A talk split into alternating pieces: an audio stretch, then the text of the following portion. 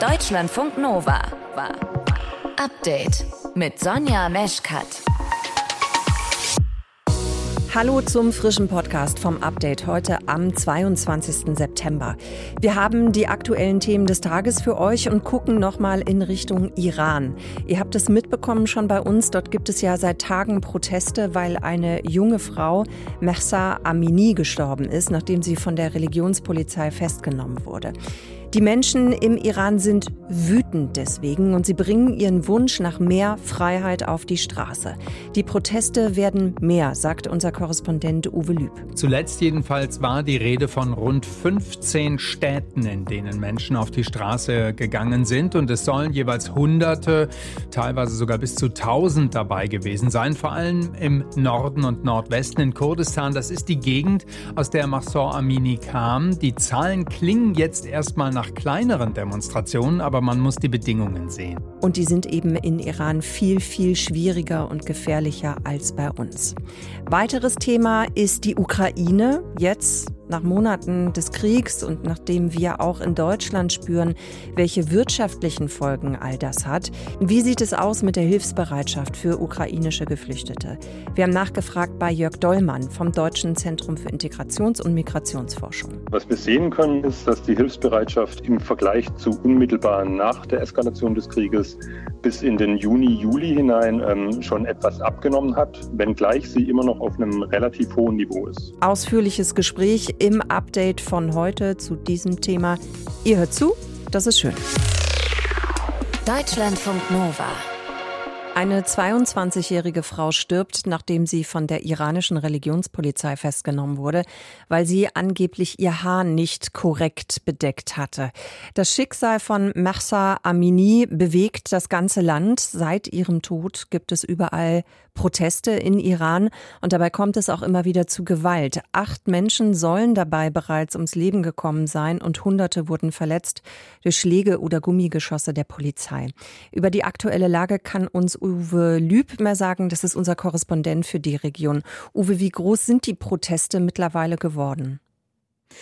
Also zumindest kann man sagen, sie sind seit Samstag letzter Woche stetig angewachsen, obwohl wir nur sehr dürftige Informationen darüber haben, was wirklich gestern passiert ist. Am Nachmittag wurde daher das Internet gedrosselt.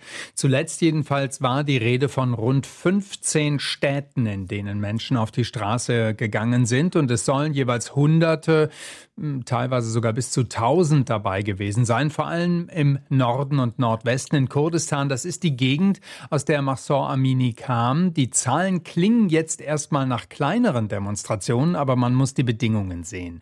Demonstrationen sind verboten. Wer sich beteiligt, riskiert eine Menge. Es gibt ja auch einige Todesopfer mittlerweile. Gerade eben hat das Staatsfernsehen von 17 gesprochen, darunter auch Sicherheitskräfte. Naja, und dann wird de facto nicht zentral zu Demonstrationen aufgerufen, sondern das geht mehr oder weniger spontan oder es gibt Aufrufe aus dem Ausland, etwa über soziale Medien. Und vor diesem Hintergrund sind es dann eben relativ gesehen doch ziemlich viele, die mitmachen. Du sagst, der Zugang zum Internet ist eingeschränkt. Es heißt ja auch, dass die sozialen Netzwerke teilweise blockiert sind. Was heißt das denn jetzt für die Menschen, die sich da im Moment gegen ihre politische Führung auflehnen? Also ich würde mal sagen, sie werden auf jeden Fall ausgebremst, ähm, weil das macht es natürlich schwerer, sich zu verabreden für Demonstrationen.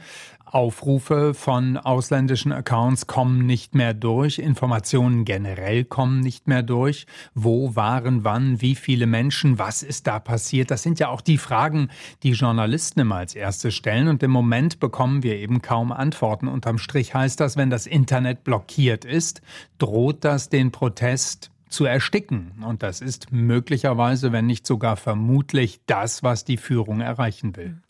Diese Social Media Accounts hatten ja unter anderem eben auch den Sinn und Zweck, dass äh, Videos weitergeleitet, geteilt werden konnten von Frauen eben, die ihre Kopftücher verbrennen.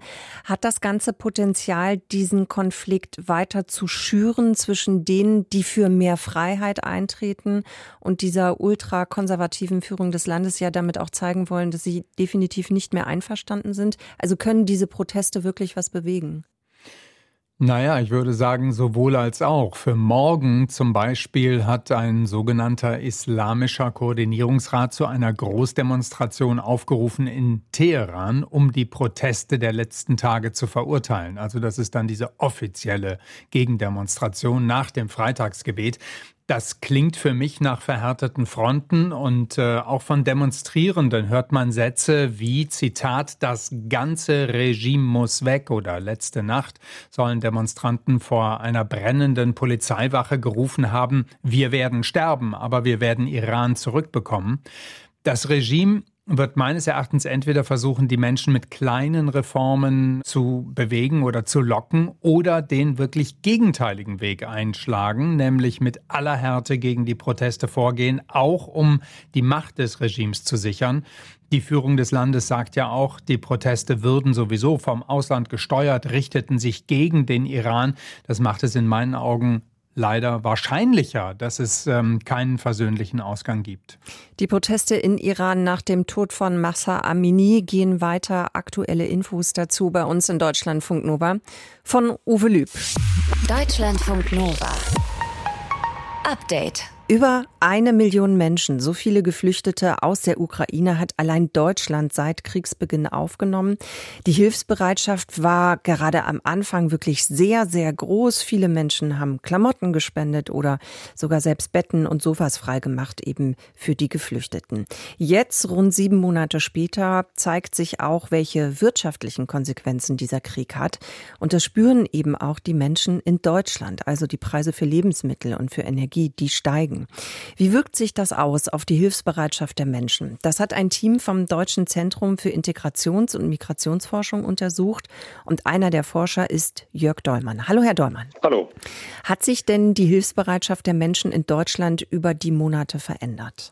Ja, also was wir sehen können, ist, dass die Hilfsbereitschaft im Vergleich zu unmittelbar nach der Eskalation des Krieges bis in den Juni, Juli hinein ähm, schon etwas abgenommen hat, wenngleich sie immer noch auf einem relativ hohen Niveau ist. Wie kann man das wissenschaftlich erklären? Also ist das quasi ein normaler Verlauf, dass das dann auch nachlässt? War das erwartbar? Sind Sie erstaunt vielleicht auch, dass es überhaupt bis Juni, Juli von der Hilfsbereitschaft her ein relativ hohes Niveau war? Man muss es im Kontext sehen. Wir haben die erste Befragung, ähm, auf die sich diese Ergebnisse stützen, unmittelbar nach Eskalation des Krieges durchgeführt, fünf Tage. Und ähm, ich meine, da war natürlich die Betroffenheit extrem groß. Da haben eine überwältigende Mehrheit der Menschen in Deutschland gesagt, man muss den Leuten helfen. Ich bin bereit, mich ehrenamtlich zu engagieren. Ich bin bereit zu spenden oder auch ähm, Geflüchtete bei mir zu Hause aufzunehmen. Und natürlich ist jetzt vielleicht der unmittelbare Eindruck vielleicht nicht mehr so da. Weiterhin muss man natürlich sagen, dass damals auch der Staat noch gar nicht in der Lage war, darauf zu reagieren und dass es da insbesondere Weise auf die Zivilgesellschaft ankam. Jetzt übernimmt eben zum Teil der Staat Aufgaben und vielleicht wird deswegen auch die Notwendigkeit nicht mehr so gesehen, äh, sich hilfsbereit zu zeigen. Aber wie gesagt, ich möchte nochmal betonen, die Hilfsbereitschaft ist weiterhin auf einem sehr hohen Niveau. Sie haben sich auch angeguckt, wer eher bereit ist, Flüchtlingen Hilfe anzubieten und wer nicht. Was haben Sie da rausgefunden? Dass gerade Personen, die selbst nach Deutschland zugewandert sind, also die sogenannte erste Generation, eine besonders starke Hilfsbereitschaft zeigt. Weiterhin sehen wir so bekannte Befunde wie, dass ein höheres Einkommen natürlich auch die Spendenbereitschaft wahrscheinlicher macht. Also natürlich, wenn man mehr finanzielle Ressourcen hat, ist es natürlich auch einfacher, eben für Geflüchtete dann auch zu spenden. Jetzt sprechen Sie gerade die finanziellen Ressourcen an und ich habe das gerade auch schon mal gesagt. Also im Moment merkt man ja eben auch einfach, dass dieser Angriffskrieg ähm, wirtschaftliche Konsequenzen hat. Viele Menschen in Deutschland sehen eben, dass die Gaspreise steigen, auch die Lebensmittel sind teurer geworden. Wir haben eine steigende Inflation. Glauben Sie, dass die Hilfsbereitschaft hier in Deutschland bald kippen könnte? Es deutet sich so ein bisschen an, dass mit Blick auf Spenden gerade Personen, die über ein höheres Einkommen verfügen, auch jetzt sozusagen im Sommer noch eher bereit waren, Geld zu spenden, sodass man hier vielleicht vermuten könnte, dass diese Schere ein bisschen weiter auseinandergeht, eben dass gerade Personen mit hohem Einkommen jetzt vermehrt sozusagen in der Lage sind zu spenden, beziehungsweise anders ausgedrückt, Personen, die über wenig Einkommen verfügen, dies eben nicht mehr tun. Aber generell muss man sagen, dass unsere Befunde jetzt nicht unbedingt mit bestimmten Hintergrundmerkmalen der Befragten in Verbindung stehen. Aber natürlich, wir wissen aus anderen Untersuchungen, die auch bei uns am DEZIM durchgeführt wurden, dass die Sorge ähm, um die steigende Inflation natürlich extrem groß ist. Und gerade mit Blick auf solch ähm, monetäre Hilfen, also Spenden, kann man schon vermuten, dass das äh, zukünftig nachlassen wird, äh, wenn sich die ökonomische Lage eben weiter verschlimmert. Wie groß ist die Hilfsbereitschaft in Deutschland noch für ukrainische Geflüchtete? Infos dazu von Jörg Dollmann vom Deutschen Zentrum für Integrations- und Migrationsforschung. Wir haben vor der Sendung zusammen gesprochen. Danke Ihnen. Ich danke Ihnen, ja. Ciao. Deutschlandfunk Nova. Update. Rumhängen können Spinnen ziemlich gut, ne? Also gerne draußen, in der Hecke oder an Bäumen, zwischen Blumen oder Blättern, spinnen sie ihre Netze und warten ab, wer da so vorbeikommt bzw. reinfliegt. Im Moment tun sie das offenbar auch gerne drinnen, also bei uns im Wohnzimmer oder in der Küche oder im Schlafzimmer. Da hängen sie dann zielgerichtet am Fenster oder links oder rechts irgendwo in der Zimmerecke. Habt ihr vielleicht auch schon beobachtet? Und wir fragen uns, ist den Spinnen jetzt eigentlich einfach schon zu kalt oder warum kriechen die gerade zu uns in die Wohnung? Da fragen wir nach beim Wildtierexperten Dirk Ehlert. Dirk, ist das so, dass gerade mehr Spinnen in den Wohnungen sind oder bilde ich mir das ein? Hallo Sonja, ja klar, also das bilden wir uns nicht nur ein, wir sehen und merken es auch. Die Spinnen, die mögen es eben auch warm und Spinnen sind Räuber, die folgen ihrer Beute und die Beute, wie zum Beispiel Asseln, Insekten, kleine Insekten, ja sogar kleine Spinnen, die wandern jetzt langsam ins Warme. Einfach weil es da gemütlicher ist, weil sie sich ja bewegen können. Sie sind ja dann auch mitunter von höheren Temperaturen abhängig und die großen Spinnen, die folgen ihnen. Übrigens gibt es über tausend verschiedene Spinnenarten allein in Deutschland. Uhaha. ja, okay, wenn du schon Uhaha sagst als Wildtierexperte. Und das ist wirklich der einzige Grund? Also die wollen es einfach auch so ein bisschen muckeliger haben? Genau, und die folgen ihrer Beute. Also sie fressen viele, ja. viele Insekten. Sie bauen mitunter Spinnnetzen, wie du schon gesagt hast. Mitunter sind sie aber auch einfach nur rasende Spinnen, die ihre Beute hinterherrennen und dann irgendwann töten und gar kein Spinnennetz machen. Da gibt es ganz verschiedene Arten. Aber grundsätzlich sind alle Spinnen, die bei uns in Deutschland leben, nicht für uns Menschen gefährlich. Und können die denn bei uns dann in der Wohnung gut überleben? Also würde ja voraussetzen, dass da auch so einiges kreucht und fleucht, was wir vielleicht gar nicht so mitbekommen, aber die Spinne sieht es halt oder merkt es halt. Ich lache deswegen, weil es davon abhängig ist, wie die Wohnung aussieht. Also mhm. wahrscheinlich würden sie bei mir zu Hause auch gut leben können, in bestimmten Ecken jedenfalls, im Keller ohnehin. Und je mehr Insekten unterwegs sind, sie suchen sich da instinktiv genau die besten Orte, wo Insekten wie zum Beispiel Mücken oder kleine Wirbellose herumlaufen, die suchen sie sich aus und lauern da auf ihre Beute. Wenn man die Spinnen nicht haben möchte, kann man die natürlich ganz vorsichtig mit dem Glas fangen, Bierdeckel rauf und rausbringen. Aber erstens kann es passieren, dass sie wieder reinkommen, weil die kennen die Schlupflöcher, die wir vielleicht nicht kennen. Und zum Zweiten gibt es Spinnenarten, die haben sich tatsächlich verirrt. Die wollen lieber in Steinhaufen draußen leben. Welche jeweilige Vorzugsart im Lebensraum denn jeweils bei der privilegierten Art der Spinne existiert, entscheiden natürlich nur die Spinnen und nicht wir. Was bräuchten die denn trotzdem, wenn die jetzt, ich sag mal, in der durchschnittlich normal sauberen Wohnung sind, die Spinnen? Was bräuchten die denn, um da gut über den Winter zu kommen?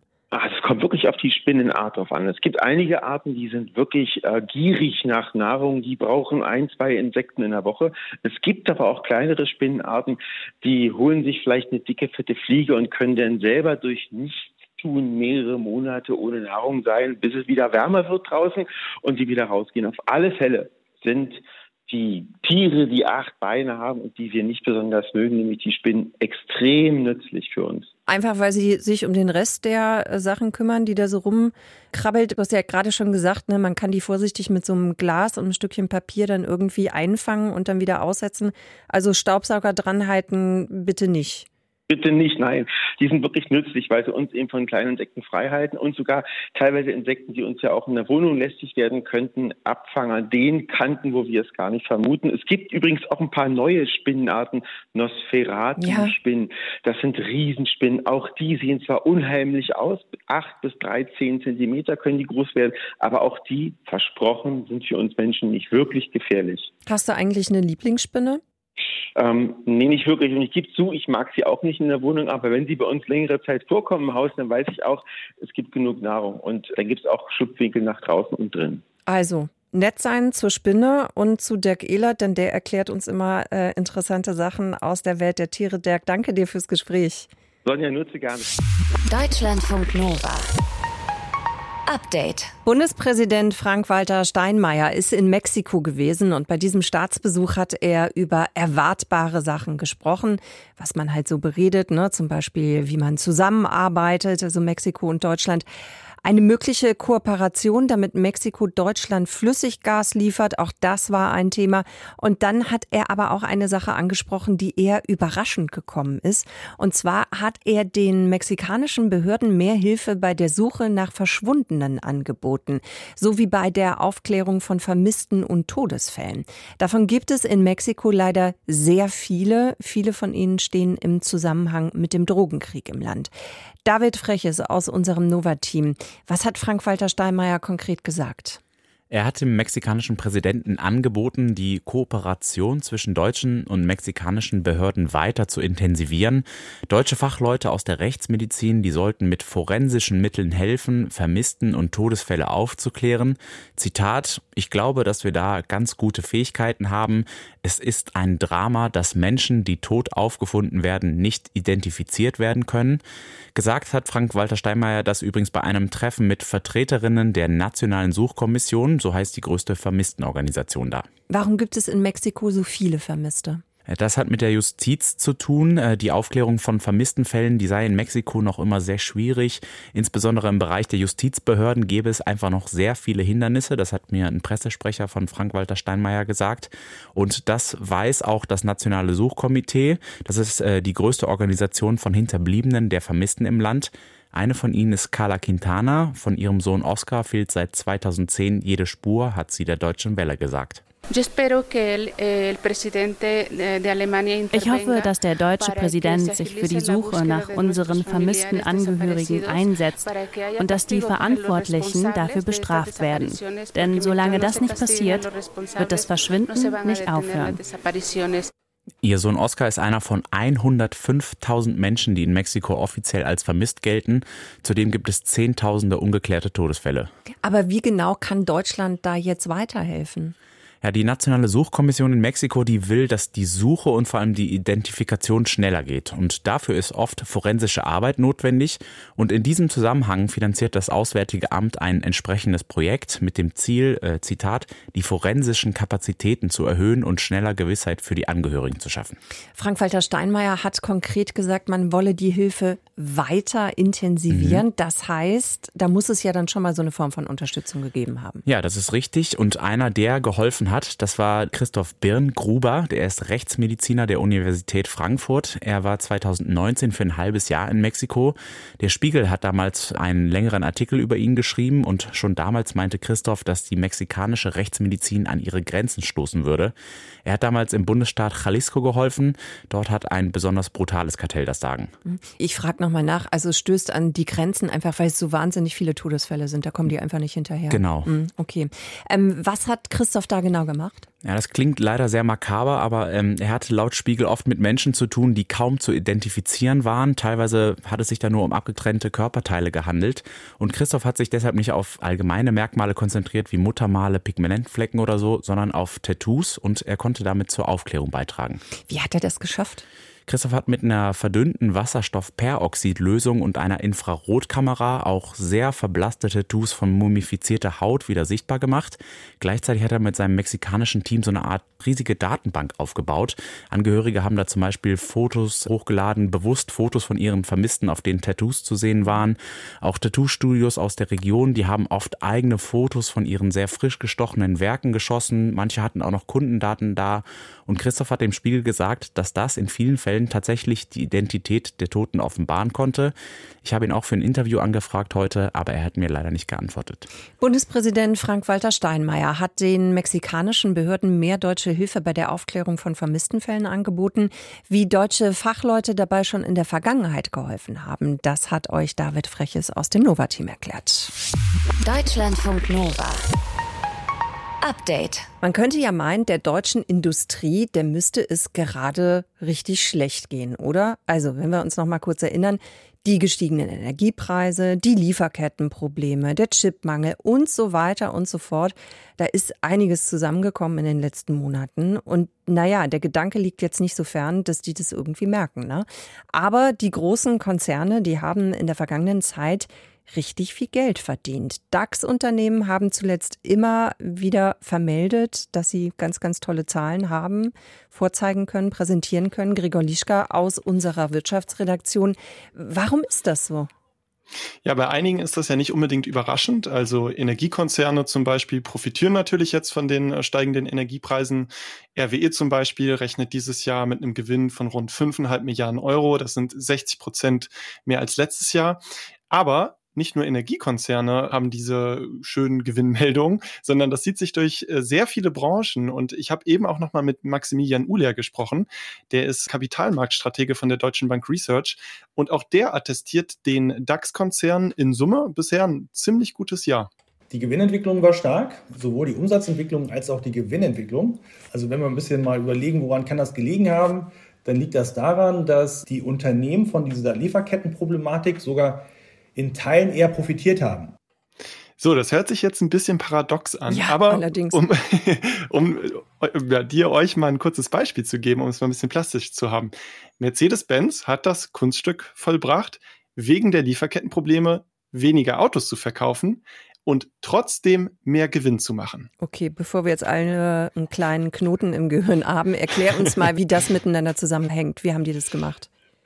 Naja, also die konnten zwar durch die Lieferkettenprobleme weniger Autos verkaufen, dafür aber die Preise ordentlich erhöhen. Und das hat mir auch nochmal Helena Wiesbert erklärt, die ist BWL-Professorin für Automobilwirtschaft. Wenn man mal August 2021 mit August 22 hier für den deutschen Automobilmarkt vergleicht, dann haben wir eine reine Preissteigerung bei den Verbrennern um 7,5 Prozent und bei den reinen Elektrofahrzeugen sogar 8,2 Prozent. Das heißt also, es gibt ein knappes Angebot, also können die Unternehmen deutlich höhere Preise für dieses knappe Angebot verlangen. Und so war das nicht nur in der Automobilindustrie, sondern auch bei vielen anderen DAX-Konzernen. Deswegen sehen wir in Teilen diese hohen Gewinne. Und dann können die ja auch je nach Branche, nehmen wir beispielsweise wieder die Autoindustrie, natürlich auch an anderen Stellschrauben drehen, wenn die Lieferketten Probleme bereiten. Da wurden die Produkte präferiert, wo eine hohe Marge hintersteht. Also knappe Bauteile für die Produkte reserviert, die eben eine hohe Produktmarge dann versprechen. Sprich, man hat sich im Verkauf dann halt eher auf die teuren Premium-Karossen fokussiert. Und das ist ja eigentlich auch nur folgerichtig, denn bei einem Verkauf von einem dicken Hybrid-SUV für 80.000 Euro äh, bleibt bei den Konzernen einfach deutlich viel mehr Geld hängen, als wenn sie irgendwie ein kleines, leichtes Elektroauto verkaufen. Und mit dieser Preispolitik auf der Mercedes-Homepage nennt man das dann positive Preisdurchsetzung ist es den Autokonzernen zum Beispiel gelungen, nicht nur die gestiegenen Preise einfach weiterzureichen, sondern sogar selbst so weit zu erhöhen, dass sie zusätzliche Profite machen konnten. Aber das kann ja jetzt nicht immer so weitergehen, oder? Nein, also die deutsche Wirtschaft rutscht gerade ja eher Richtung Rezession und es hat jetzt fast schon ein bisschen den Anschein, dass die DAX-Unternehmen jetzt noch mal ein bisschen abgesahnt haben, bevor es dann bald vielleicht wieder bergab geht.